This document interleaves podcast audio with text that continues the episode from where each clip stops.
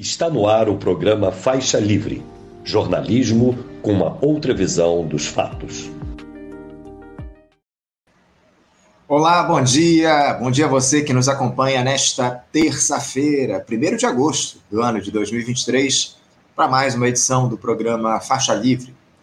Muito obrigado a você que assiste a transmissão ao vivo pelo nosso canal no YouTube, o Faixa Livre. Agradeço demais também a você que acompanha o programa gravado a qualquer hora do dia ou da noite e a quem nos ouve pelo podcast Programa Faixa Livre, nos mais diferentes agregadores. O Faixa Livre é uma produção da jornalista Cláudia de Abreu, auxiliado pelo Isaac. O Isaac está começando aqui no dia de hoje. Já cumprimento, saúdo aqui o Isaac, desejo a ele um bom trabalho, uma boa trajetória com a gente aqui no programa. Obrigado, Isaac, por acreditar aqui no nosso trabalho e estar conosco no programa. E também, além do Isaac é auxiliado, a, a, Eric, a, a Cláudia auxiliada pela jornalista Ana Gouveia. Como eu citei aqui no dia de ontem, teremos a retomada, nesta terça-feira, dos trabalhos legislativos aqui no país. Temas de enorme relevância para o governo Lula voltam a ser analisados por deputados e senadores. O Judiciário também retoma os trabalhos nesta terça-feira, mas um tema que deu o que falar no Noticiário Nacional ontem foi aquela ocupação de uma fazenda da Embrapa pelo Movimento dos Trabalhadores Sem Terra, o MST, em Petrolina, Pernambuco. Os trabalhadores acabaram deixando o local ainda no dia de ontem, horas depois dessa ocupação, acusando o governo de descumprir acordos firmados após a invasão dessas mesmas terras lá durante o Abril Vermelho, que a gente chegou inclusive a noticiar aqui no programa. Enfim, parece que a gestão Lula segue aí fazendo pouco caso com os sem terra, de olho no apoio da turma do agronegócio. Mas nós vamos conversar sobre as questões relativas à política no programa de hoje, daqui a pouquinho, recebendo o jornalista e presidente do Centro de Estudos da Mídia Alternativa Barão de Itararé, Altamiro Borges Umiro. Após aquela operação da Polícia Federal na semana passada envolvendo o caso Marielle Franco, as milícias voltam às manchetes no nosso país esses grupos formados por agentes de segurança pública do Estado que aterrorizam a, a população de diversas formas, enfim. E hoje vamos voltar a nos debruçar sobre esse tema, sobre esses criminosos aí, com a participação é, é, de um com, com com um dos grandes conhecedores aí desses, um dos grandes especialistas nesse assunto, que é o sociólogo e professor da Universidade Federal Rural aqui do Rio de Janeiro, José Cláudio Souza Alves. Também é dia de falarmos aqui no programa sobre o cenário internacional, visto que tem início nesta terça-feira a Jornada Mundial da Juventude lá em Portugal, liderada pela Igreja Católica e cercada de polêmicas, em especial relativas aos custos desse evento para um país em crise, como é Portugal. Aquela reunião lá na Arábia Saudita que busca encaminhar o fim dos conflitos entre russos e ucranianos também será alvo da análise da professora do Departamento de Ciência Política e vice-diretora do Instituto de Filosofia e Ciências Sociais, o IFIX, da Universidade Federal aqui do Rio de Janeiro, a UFRJ, Beatriz Bício. Encerrando a edição de hoje, eu vou bater um papo com o presidente da Sociedade Brasileira para o Progresso da Ciência, o Renato Janine Ribeiro, analisando como é que se deu a 75ª reunião da SBPC, que aconteceu na última semana lá em Curitiba, no Paraná, Vamos saber os detalhes que foram debatidos, falar sobre a elaboração também de uma carta pela democracia durante esse evento, conversar sobre os rumos da ciência no país e as ameaças do, ao Ministério da Ciência e Tecnologia de uso político dessa pasta pelo governo Lula. Daqui a pouquinho, Renato Janini estará aqui conosco. Temos aí, como vocês podem perceber, mais um programa imperdível.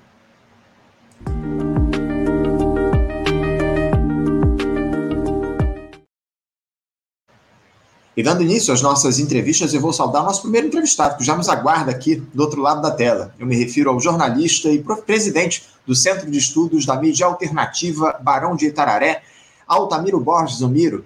Miro, bom dia. Bom dia, Anderson. Tudo bem, mestre? Obrigadão aí pelo convite. Tudo, tudo bem, Miro, tudo bem. Eu que agradeço a tua presença aqui com a gente no Faixa Livre de hoje. Muito obrigado por você atender ao nosso convite para a gente bater esse papo a respeito de temas relacionados à política aqui no nosso país, porque hoje, Miro, a gente tem a retomada dos trabalhos legislativos no país após essas duas semanas de recesso. Um retorno que será recheado de expectativas.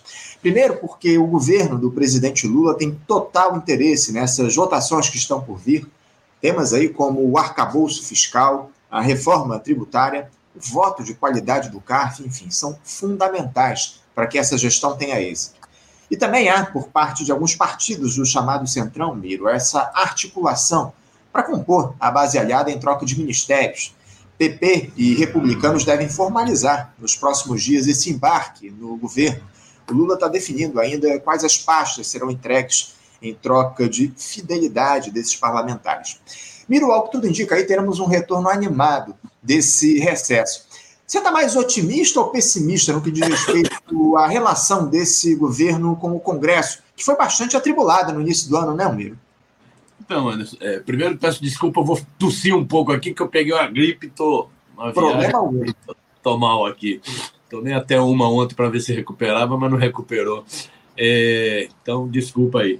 É, é, isso, vai começar a retoma o trabalho legislativo, retoma o trabalho da Câmara Federal, da, do Senado, é, com temas muito palpitantes, né? temas que já vieram da, da, da, do primeiro semestre, temas muito palpitantes. Eu acho que o governo está fazendo um grande esforço em duas, duas áreas, que é a tentativa de garantir governabilidade, né? de garantir maior estabilidade. O primeiro, o primeiro semestre foi muito instável, você lembra aquela votação, a votação sobre a formatação do ministério, o trauma que foi, né? que era uma coisa que era do executivo. Né? A, a, a, o Congresso Nacional, muito adverso ao presidente Lula, né? é, fez pressão, desidratou o Ministério do Meio Ambiente, desidratou o Ministério dos Povos Originários, dos Povos Indígenas, foi traumático. Aí, votação de marco, marco temporal foi traumático o, o, o primeiro semestre o governo está fazendo um esforço muito grande. O Lula sabe que tem que governar com o Congresso.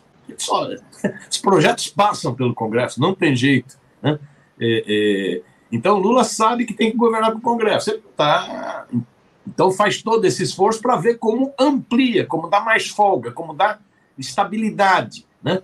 É, é daí esse esforço de conversação com o PP do Arthur Lira, e com republicanos do Edir Macedo, da Igreja Universal do Reino de Deus, para ver se. Não, ele, o Lula sabe que não vai ter a totalidade dos votos do republicano e do PP, por exemplo. Republicano tem uma parte totalmente bolsonarista, né? Vide Damares Alves, né? senadora em Brasília, no Distrito Federal, né? Vide Tarcísio, governador de São Paulo. Você tá, estão no republicanos, né? Sim. Então ele sabe que ele não vai contar com a totalidade do voto, mas ele quer pelo menos uma parte desses votos para dar mais calma para esse para essa retomada dos trabalhos legislativos. E a mesma coisa com o PP, sabe que não vai contar também, né? Tem, tem o Arthur Lira, mas tem o Ciro Nogueira, é um jogo aí, né? Então, eu acho que esse é o grande esforço, a primeira grande batalha do Lula, é tentar um segundo semestre mais tranquilo no Congresso Nacional. O primeiro foi turbulento. Lula teve importantíssimas vitórias, o governo Lula, mas teve fortes emoções. Né? Quer ver se agora tranquiliza um pouco. Para quê? Para a pauta principal do governo Lula, que é a pauta econômica. Né? Para a pauta principal do governo Lula, que é tentar destravar a economia, né? é tentar fazer é, é, que o Brasil cresça, que gere emprego, que gere renda. O Lula está trabalhando numa perspectiva seguinte: se o Brasil se destravar a economia, e já que não dá para destravar pelo Banco Central, porque no Banco Central você tem um sabotador, você tem um infiltrado bolsonarista no Banco Central autônomo, né? ele tenta com outras medidas. Então é o arcabouço fiscal, que já passou no, no, no, na Câmara Federal, foi para o Senado, sofreu algumas alterações, volta para uma segunda, para uma segunda rodada na Câmara Federal, a reforma tributária, que não é uma reforma tributária, é uma simplificação de impostos, é positivo, né? Depois de 30 anos né, falando que ia mexer nisso, é positivo, não é uma reforma estruturante, mas é importante do ponto de vista da economia. Então, eu acho que o Lula está apostando nesses dois movimentos: conseguir maior segurança no Congresso Nacional para poder avançar na pauta econômica. Né? Me parece que é isso. É, é, é o que está colocado, né, Almiro? Essa é a grande questão. Nos parece aí que o Lula vai, vai atuar nessas duas trincheiras ao longo desse, desse segundo semestre lá no Congresso Nacional. Enfim, você falou a respeito do arcabouço fiscal, da reforma tributária, o próprio, a própria proposta do arcabouço fiscal é questionável, né, Almiro? A gente, a gente sabe bem que uh, vai ser mantido aquele torniquete em relação aos investimentos públicos no nosso país. Muita gente classifica esse novo arcabouço como um segundo teto de gastos aqui no nosso país. Enfim, a gente sabe muito bem as limitações estão colocadas por essa grande aliança que foi construída para governar o país. Não por acaso o Lula hoje busca o, o Centrão para tentar o mínimo de governabilidade. Ao longo, ao longo desse próximo período, era justamente a respeito disso que eu quero tratar contigo. Esse embarque definitivo do Centrão, Omiro, por mais que ofereça apoio para o presidente Lula lá no parlamento, de alguma forma, ele não pode reduzir essa já limitadíssima base social que o presidente Lula tem? Esse governo, Miro, não consegue mobilizar as ruas e, e nem dá para dizer que isso é culpa da esquerda, né? já que a gente está, como eu sei aqui, em uma administração dita de grande aliança. Como é que você vê essa, essa tentativa do Lula de atrair o Centrão para o governo relacionada à militância do presidente nas ruas? Ele, ele vai conseguir convencer a, a militância de que esse movimento ele é necessário, mais do que necessário, ele é importante para o país? Então, é, essa, essa é o grande dilema, né? Que o governo Lula está diante dele. Né? O Lula, a impressão que eu tenho é que o Lula está fazendo a seguinte leitura. Ele já fez uma leitura bem pragmática para ganhar a eleição. Lula, quando decidiu entrar na disputa, eu lembro de uma fala dele que foi o seguinte: ó, eu não estou aqui para marcar posição. Né? Eu já tenho, já fui, já fui duas vezes presidente, tenho minha idade, eu podia estar namorando. Eu não estou aqui para marcar posição. Tem gente que quer marcar posição, demarcar tal, né? Eu não estou aqui, eu estou aqui para ganhar, primeiro concorrer, que não estava garantido ainda. Então, primeiro eu tinha que garantir minha candidatura. Segundo, ganhar. Terceiro, tomar posse. E quarto, governar. Então Lula falou: se é para entrar na disputa, eu podia não entrar. Se é para entrar na disputa, eu tenho que garantir essas quatro coisas. Lembrou muito, lembrou muito Carlos Lacerda falando do Getúlio Vargas. Né? Ele não pode disputar, se disputar não pode ganhar, se ganhar não pode tomar posse, se tomar posse não pode governar. O Lula lembrou muito. E ele, nesse sentido, ele foi para alianças. Ele falou o seguinte: nós, nós vivemos nós somos todos metidos a bonzão, só que nós levamos uma surra no golpe de 16, depois nós levamos uma surra no governo Temer, que aplicou de forma trabalhista teto de gasto. Né? A gente dizia que o fora Temer, né? não vai ter golpe, teve golpe. A gente dizia fora Temer e o Temer ficou os, os dois anos. Nós dizíamos Lula livre e o Lula ficou preso 580 dias. Nós dizíamos ele não e o fascista ascendeu à presidência da República. Então, Nesse cenário, o Lula falou o seguinte: para ganhar essa batalha, não vai ser uma batalha fácil, nós apanhamos demais, nós vamos ter que ampliar. E aí surpreendeu, surpreendeu até a gastronomia brasileira, juntou Lula com Chuchu, né? Surpreendeu até a gastronomia brasileira, né? Ele foi fazendo, ele foi ampliando as forças para poder concorrer, para poder ganhar, tomar posse e governar. Eu acho que agora no governo ele está pisando ainda mais no acelerador nessa tática porque ele percebe que o cenário é muito adverso. O cenário é muito adverso. Não é o cenário da economia de 2002, 2003, com commodities, crescimento dos países emergentes, a China bombando com 10, 12% de crescimento da economia, e a economia brasileira pôde se situar bem nessa situação, pôde emergir. Né? Não é esse cenário mundial, é cenário mundial de quase guerra quente, não é uma guerra fria, é uma guerra. Nós estamos tendo uma guerra, um confronto a Ucrânia é só o que está no meio do campo. Quem está jogando mesmo é Estados Unidos e OTAN de um lado, Rússia e China do outro. Nós estamos vivendo uma guerra. Uma economia que está com muita dificuldade. China deve crescer 5,5%. Para a gente seria ótimo, mas para a China é abaixo do padrão. Uhum. Então, situação da economia é muito difícil. Situação do Congresso é calamitosa. Calamitosa. Elegeu o Lula mas as forças de esquerda elegeram 130 deputados federais. 130 deputados federais. E olha que eu estou falando forças de esquerda de uma forma muito generosa. Uhum. Né? Então, se você pega PT, PSOL, PCdoB, PV, Rede, PSB, PDT, deu 133 deputados em 513. Só a bancada ruralista, a tal da Frente Parlamentar da Agropecuária, elegeu 251. Olha a situação desse Congresso. Quase esse, metade, congresso né? esse Congresso é um horror. É um horror. Se elegeu muita gente fisiológica com base em emenda parlamentar, mas se elegeu uma bancada de extrema-direita que parece a quinta série. Né? uma turma que faz barulho, que torra o saco, que provoca, provoca o tempo inteiro, desqualificada. Elegeu isso, fascistas puros, a mesma tática do fascismo no mundo, aplicam aqui. Então é um congresso, navegar nesse congresso é difícil. E aí o Lula está fazendo seus movimentos. Então, congresso. A economia. A economia tem dado alguns sinais de recuperação.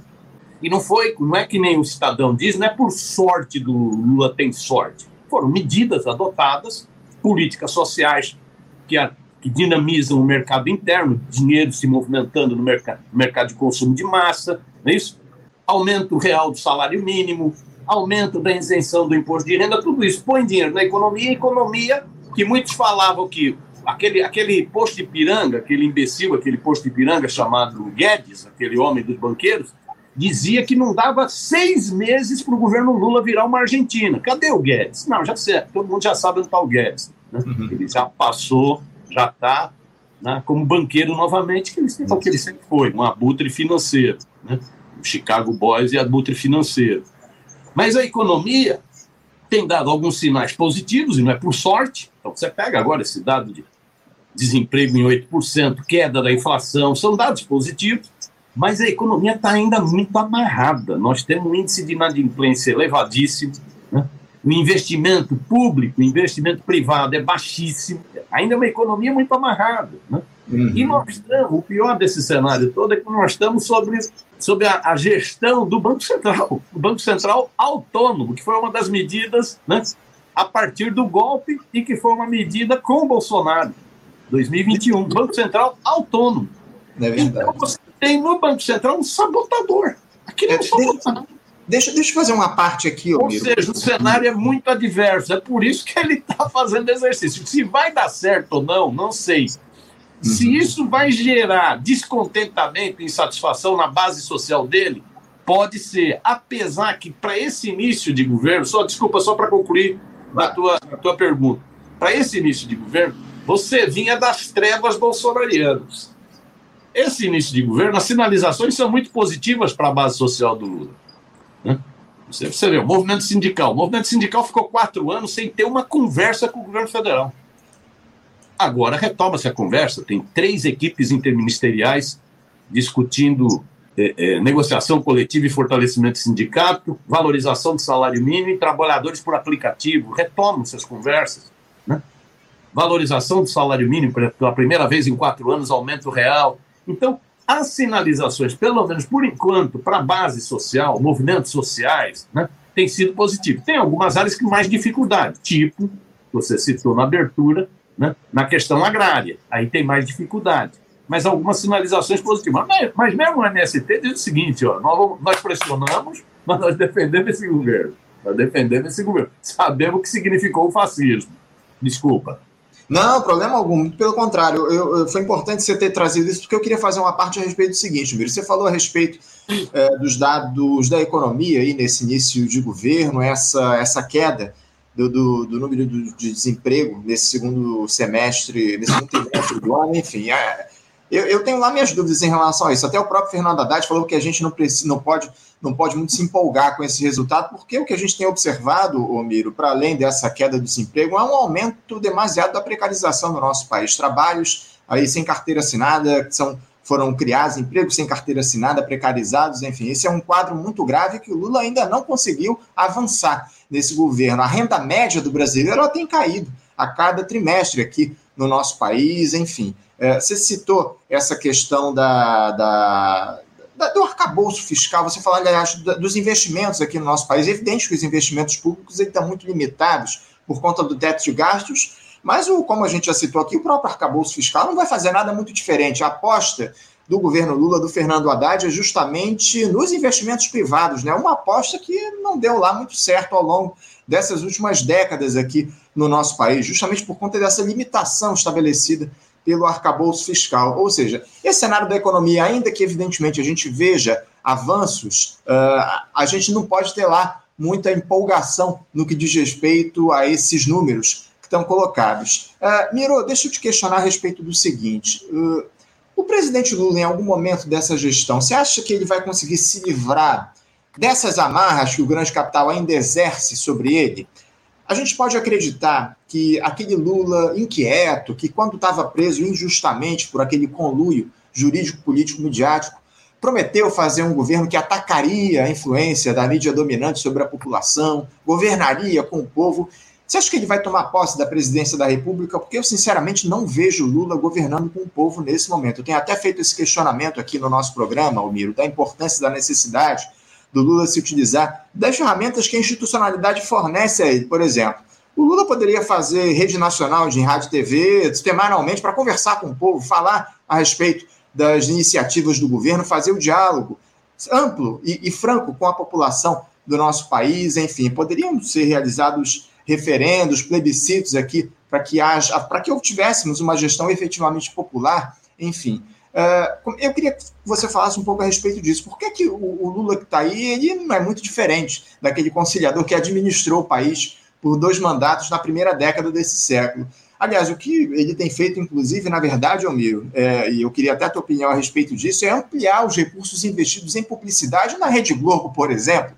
Ou seja, ao, ao parece, o Lula adota um receituário semelhante àquele que ele adotou lá nos primeiros mandatos dele. Como é que você vê essa necessidade de o Lula se aproximar mais da população brasileira?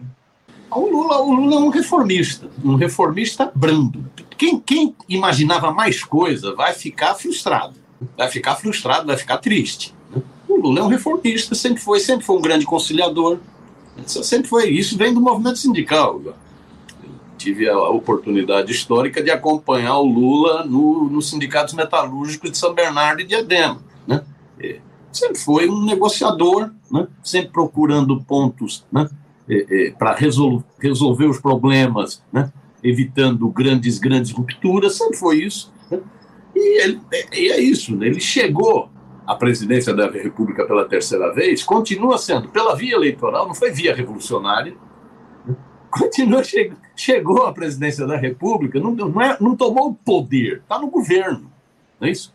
E numa situação que, se antes era uma situação de ofensiva neoliberal, agora é uma situação de ofensiva ultra neoliberal no mundo e no Brasil, casado com obscurantismo nos valores, vide a violência, vide a homofobia, o racismo, o machismo, ou seja, tudo que a gente havia conquistado de direitos civis retrocede, e num cenário de fascismo na política, de fascismo na política. Vide a votação do Bolsonaro, que não foi pequena, fa fascismo na política. Né? Então, esse é o Lula. O Lula é um reformista brando, um conciliador, e quem quiser mais dele vai, vai ficar triste. Não vai, não vai ter. É, é essa a postura. É muito pragmático. O Lula é muito pragmático, é muito da negociação. Ele sabe em que campo ele está metido. É isso. Então você não pode ter ilusões.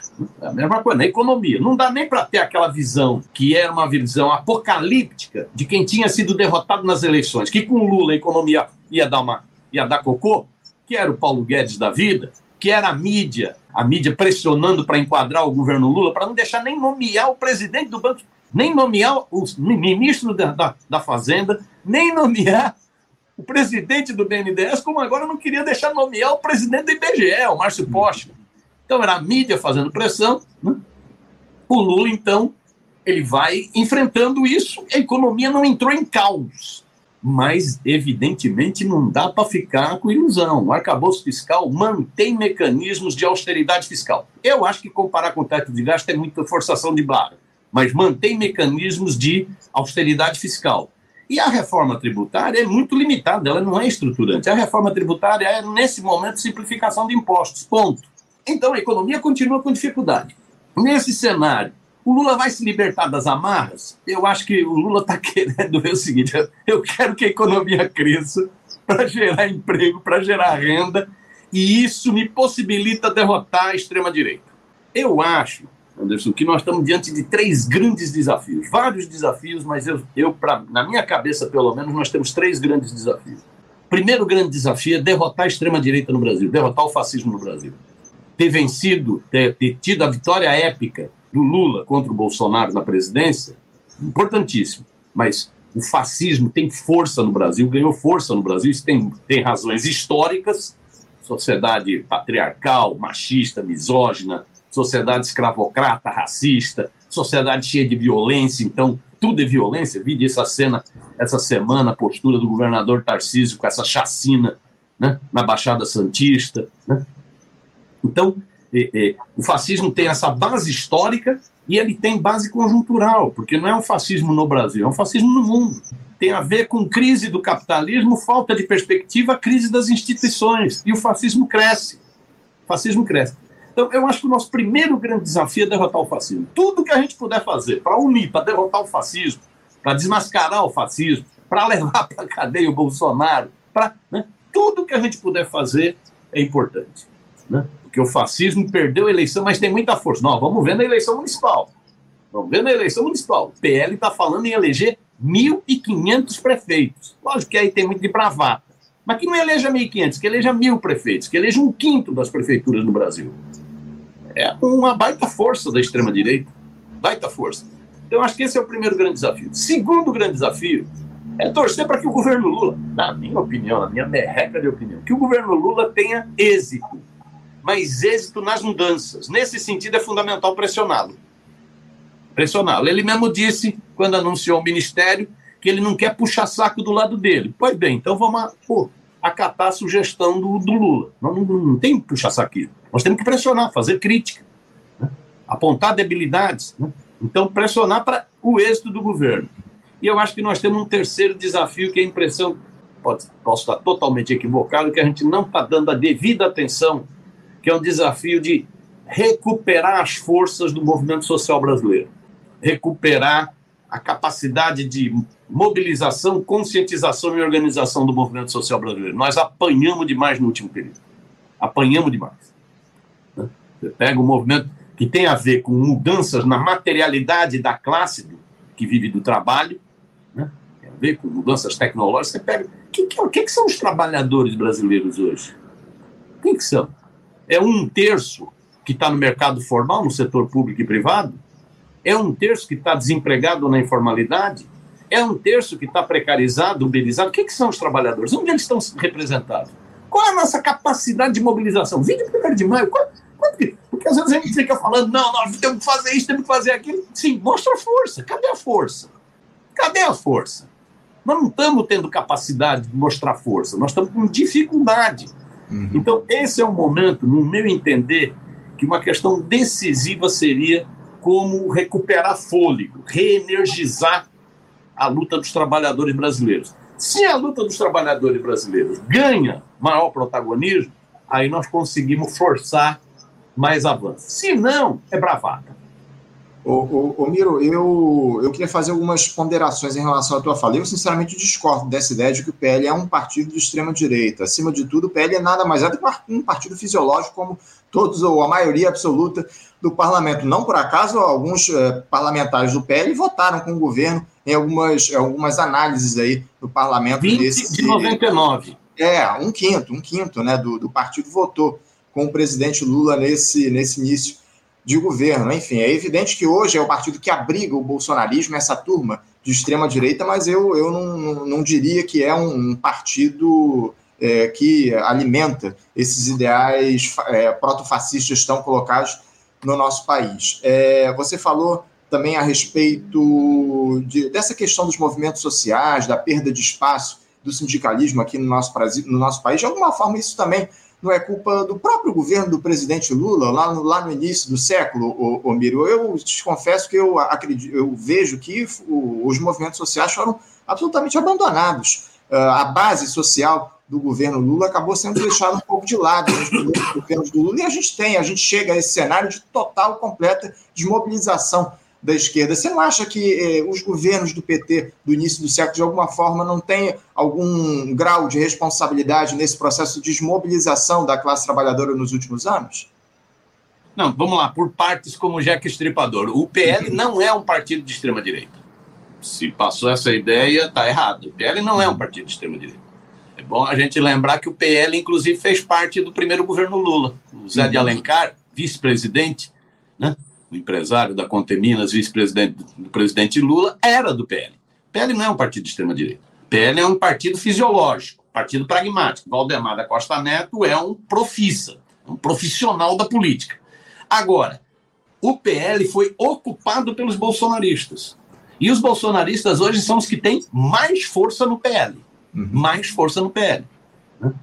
E aí, então, você tem um casamento de circunstâncias entre o pragmático Valdemar da Costa Neto e o fascista Jair Bolsonaro. Aí tem um casamento de circunstâncias com vistas à eleição de 2024, né? esse projeto de 1.500 prefeitos, com vista à volta ao, ao governo central.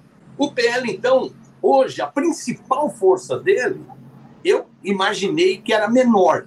Eu imaginei que maior força fosse dos deputados das emendas, do, fisiolo, do fisiologismo. Me surpreendeu né, é, é, os caras terem conquistado dos 99 ter ficado com 79 deputados contra a reforma tributária, né?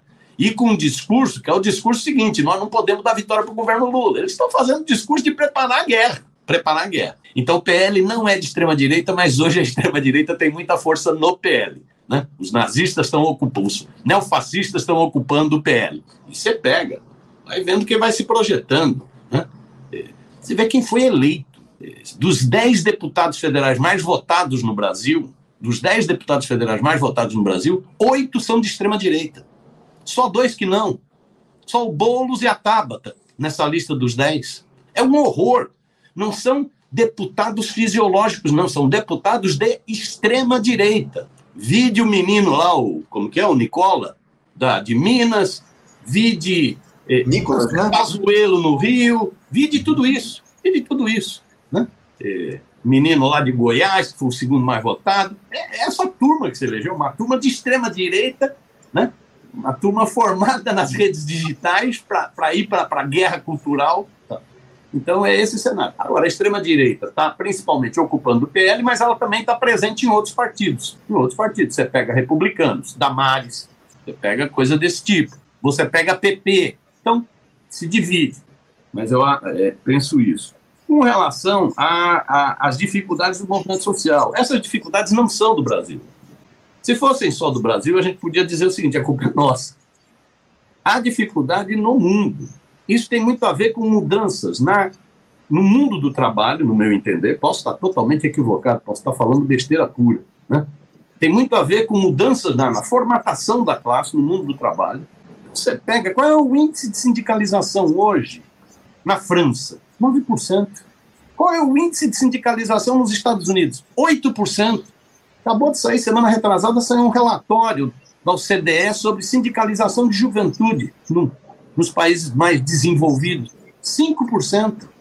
A juventude não se vê partícipe de ação coletiva. Não se sente, não tem sentimento de pertencimento à classe. Então, nós estamos com uma dificuldade grande, na minha opinião. E esse é o debate que eu acho que a gente precisa fazer. Esse é um debate de fundo. Como que a gente enfrenta essas coisas? Esse não é um debate conjuntural. Esse é um debate estruturante. Sim, Como sim. que a gente enfrenta essa, essas questões? Né? Nós estamos com muita. Se fosse uma dificuldade só do Brasil, eu diria que era uma crise de direção, que é sempre mais fácil falar em crise de direção, né? Relembro um pouco o Trotsky. Né? Crise de direção. Eu diria que era uma crise de direção. Mas não é só um problema do Brasil. Uhum. É um problema que atinge o movimento social no mundo inteiro. Você Sim. tem explosões de, de revolta que não conseguem depois se materializar em organização. Então vocês têm coisas malucas. Você tem a revolta dos indignados na Espanha, que foi um negócio belíssimo, e de repente a extrema-direita na Espanha está ganhando força. O Vox está ganhando força. Você tem o Occupy Wall Street nos Estados Unidos, uma explosão de revolta contra 1% de ricaços, e quem ganhou a eleição foi o Trump. Uhum. Então, nós temos um problema, não é no Brasil, é no mundo, nós estamos com dificuldades para enfrentar essa nova realidade do trabalho, né? Uhum. essa nova realidade da formatação de classe do capitalismo. Um governo, ele pode ajudar a mobilizar, ele pode ser um indutor de consciência, ou ele pode ser uma trava. Eu acho que o governo Lula, nos primeiros mandatos, o governo Lula e Dilma foram travas, travas, porque eles partiram do seguinte raciocínio: se investir demais em mobilização, vai radicalizar o cenário político no Brasil. O Brasil vai virar uma Venezuela. Era o papo que você ouvia no, em Brasília. Não, se politizar demais, muita mobilização, isso aqui radicaliza e vai virar uma Venezuela. Pois é, virou uma Venezuela pela extrema-direita. Uhum. A não educação política, o não investimento, na, né? a não disputa de ideias na sociedade, o que tem a ver, inclusive, com a discussão sobre o poder da comunicação, acabou rebaixando o nível de consciência. Então, eu acho que essa é uma componente a mais num cenário que já é difícil. É um Sim. componente a mais. Né? Eu espero, presidente Lula, presidente Lula 580 dias naquela masmorra né, da, da, de Curitiba, né, em várias entrevistas para a mídia independente, o presidente Lula disse que o principal erro dele foi não ter, ter, foi ter subestimado a luta de ideias na sociedade, foi não ter entendido direito o papel da comunicação. Ele falou isso em várias entrevistas, né? Joaquim Carvalho falou para vários, vários, né? várias oportunidades. E na própria campanha eleitoral, apesar dos market... de um setor dos marqueteiros e uma parte dos aliados dizer para ele: ó, não mexe nesse tema, que esse tema é ruim. Deixa a Globo com a gente, a Globo tá. A Globo, por enquanto, ajuda no desgaste do fascismo, né? Não mexe nesse tema. O Lula comprou a briga, deixou desse tema mesmo na campanha eleitoral, voltou a tratar desse tema. O Lula montou uma equipe, ele é sempre isso, é um condomínio ele colocou no Ministério das Comunicações, que mexe com a infraestrutura, que mexe com radiodifusão ou torgas de rádio e TV, mexe com teles e mexe com as big techs, plataformas digitais, ele colocou um cara que só entende de cavalo, que é aquele deputado Juscelino lá do, do Maranhão. Isso. Cavalo, no início, no início da humanidade, cavalo foi um, um instrumento de comunicação, talvez tenha sido essa a lógica né? colocou um cara que só entende de cavalo, de aras, né? que gosta de passear para comprar cavalo tal. Que foi o acerto com a União Brasil, para tentar a governabilidade. Mas colocou na Secretaria de Comunicação da Presidência da República, como ministro-chefe, uma pessoa que sempre teve ligada às lutas sociais, sempre teve ligado ao fortalecimento da mídia alternativa, participou de inúmeras atividades nesse sentido, que é o deputado federal lá do Rio Grande do Sul, Paulo Pimenta. Paulo Pimenta montou uma boa equipe. Você pega a equipe do Paulo, é uma bela equipe. Né? Paulo Pimenta é, é indica para a presidência da empresa Brasil de Comunicação um jornalista reconhecido pela luta pela democracia, contra a ditadura, reconhecido né, pelo papel dele no enfrentamento à mídia monopolista, que é o Hélio Doyle. Né? Então você teve essa montagem está tentando se estabelecer. Eu acho que ainda está com muitos problemas. Por exemplo, me surpreendeu muito esse dado sobre publicidade. Uma coisa totalmente na contramão do mundo. No mundo, a publicidade que avança é a publicidade na internet. A publicidade em TV aberta diminui. De repente sai um dado que a publicidade em TV aberta aqui aumentou. 70 e poucos por cento de publicidade institucional em TV aberta. Tem algo é. estranho aí. Tem algo estranho aí. E, com detalhe, Almiro, deixa eu, me permita uma intervenção aqui, com detalhe. Uh, se a, a, o Grupo Globo, que é o melhor, maior beneficiado a partir dessa ampliação da publicidade, de alguma forma atua para desgastar a, a extrema-direita, por outro lado, é, o Grupo Globo abraçou. É, esse, o abraçou, está abraçado aos neoliberais há décadas aqui no nosso país. Não por acaso atacou fortemente essa indicação do Márcio Postman para a presidência lá do IBGE, defendeu, a, defendeu e defende a ministra Simone Tebet. Parece que, que a, a grande imprensa está em dúvida ainda em quem será o adversário do, do Lula ou do candidato é, da esquerda, do, do PT, qualquer que seja, no, no, em 2026. Se vai ser a Simone Tebet ou se vai ser o Tarcísio de Freitas, governador de São Paulo, porque essa turma está abraçada com esse pessoal. Ou seja, ah, será que vale a pena a gente dar tanto dinheiro assim para o grupo, grupo Globo no momento onde eles mais uma vez, mantém essa, essa ideia de, de diálogo, acima de tudo, de defesa dos interesses dos neoliberais aqui no país, amigo? Não, acho que não vale. É que eu não sou governo, nem você é. Eu acho que não vale. Né? É, é uma opção que está sendo feita a partir de uma leitura. Qual é a opção? Né? O, a Globo, nesse, nesse tripé é, é, de perversões, é isso que é fascismo na política, obscurantismo nos valores e ultraneoliberalismo na economia, a Globo ficou na questão do fascismo, ela que ajudou a alimentar o fascismo, porque a negação da política que ela fez, a satanização da esquerda que ela fez, aqueles canos, aquela história toda, né, ter transformado em herói nacional o Moro e tal, ela chocou o ovo da serpente fascista. Na campanha ela não apoiou, mas ela chocou o ovo da serpente fascista. E depois ela passou a ser vítima do fascismo. O Bolsonaro não brincava em conversa. O Bolsonaro não tem essa história de audiência, não teve essa história. Nos três primeiros anos do Bolsonaro, a publicidade ficou com Record, SBT, Band, Rede TV e Jovem Pan.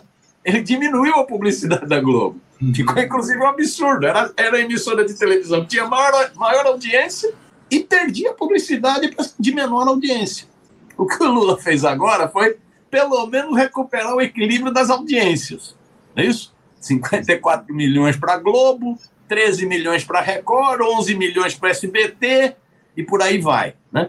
O Bolsonaro, o Bolsonaro bateu para matar. Nesse sentido, a Globo acabou fazendo a denúncia do, do que era o fascismo, do que era o autoritarismo.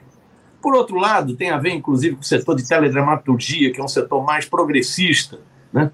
Na emissora, que teve várias, né? Quem trabalha muito esse tema, muito interessante, é o professor Denis Moraes, aí do Rio de Janeiro, né? É, na questão dos costumes, dos valores, né? a Globo teve uma postura também né? É, é, de denúncia do fascismo. Né? O que o fascismo representava de racismo, né? de homofobia, de machismo, misoginia, né? a Globo acabou tendo um papel importante de denúncia. O que o, o, que o fascismo representava de obscurantismo e negacionismo na, na ciência, a Globo teve um. Eu só estou reconhecendo o que é. A gente pode não gostar de falar isso, mas é o que é. A Globo teve um papel na denúncia do fascismo, teve um papel na denúncia do obscurantismo e do negacionismo. Agora, esperar da Globo um papel no terceira, na terceira perversão, no ultra neoliberalismo na economia, aí não tem conversa com a Globo. A Globo é representante da cloaca burguesa brasileira, é representante do capital brasileiro. Então a Globo defende exatamente o tripé macroeconômico da juros elevados, austeridade fiscal, libertinagem cambial, defende esse tripé, esse tripé macroeconômico. A Globo acha que o agro é pop, né? ela é uma representante do capital, representante do capital. E aí ela não vacila, ela não vacila. Essa crítica toda, essa, essa coisa é, desqualificada, inclusive, mentirosa que foi feita contra o Márcio Postman, né? é exatamente a, a, postura do seguinte: não é por causa do Márcio Postman, não é por causa dos olhos do Márcio Postman, é por, pelo que ele defende.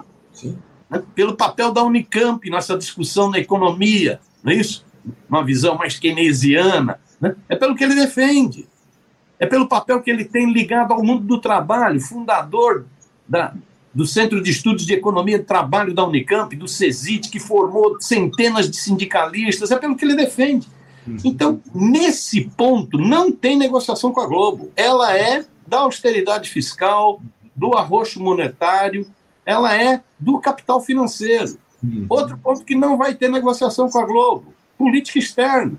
A Globo tem complexo de vira-lata com relação aos Estados Unidos. A Globo é totalmente alinhada com os Estados Unidos, ao Ocidente. Né? Então, não tem, não tem acordo com a Globo nisso. Não tem acordo. Terceira coisa que não vai ter acordo com a Globo, relação com os movimentos sociais. Não vai ter acordo. O, o, o e a China com Lula é uma aberração do ponto de vista da Globo, onde já se viu fortalecer o MST. Então, não tem conversa com a Globo. O governo vai ter que ver como vai agir com esse negócio. Uhum. Como vai agir com esse negócio. Até agora, a forma de agir, no meu entender, tem sido incorreta. É, é tá, tá, claro aí que, que há muitos questionamentos em relação a esse, esse diálogo que o governo vem mantendo com o Grupo Globo. Quase que toda semana um ministro vai lá da entrevista nos, nos, veículos de comunicação da Globo, e agora esse, é, a gente fica sabendo desses recursos é, públicos são investidos na, em propaganda, em publicidade no Grupo Globo. Enfim, a gente precisa ficar atento a tudo isso. Miro, eu infelizmente já estou com meu tempo mais do que ultrapassado aqui, eu ainda tinha muitos outros temas para tratar com você no nosso programa, mas a gente vai ter que deixar para uma outra oportunidade. Eu agradeço muito, Miro, a tua participação com a gente aqui no Faixa Livre de hoje. Desejo a você um ótimo dia de trabalho e deixo o meu abraço. Um abração, sucesso aí no trabalho. Parabéns, tá? Valeu, Miro. Obrigado. Um abraço para você. Até a próxima. Conversamos aqui com Altamiro Borges, o Miro. Altamiro, que é jornalista e presidente do Centro de Estudos da Mídia Alternativa Barão de Itararé, conversou com a gente aí a respeito um pouquinho desse, desse quadro político que está colocado aqui no nosso país. Enfim, importante papo que a gente bateu aqui comigo no programa de hoje. Você, ouvinte do Faixa Livre, pode ajudar a mantê-lo no ar. Faça sua contribuição diretamente na conta do Banco Itaú, agência 6157, conta corrente 99360, dígito 8.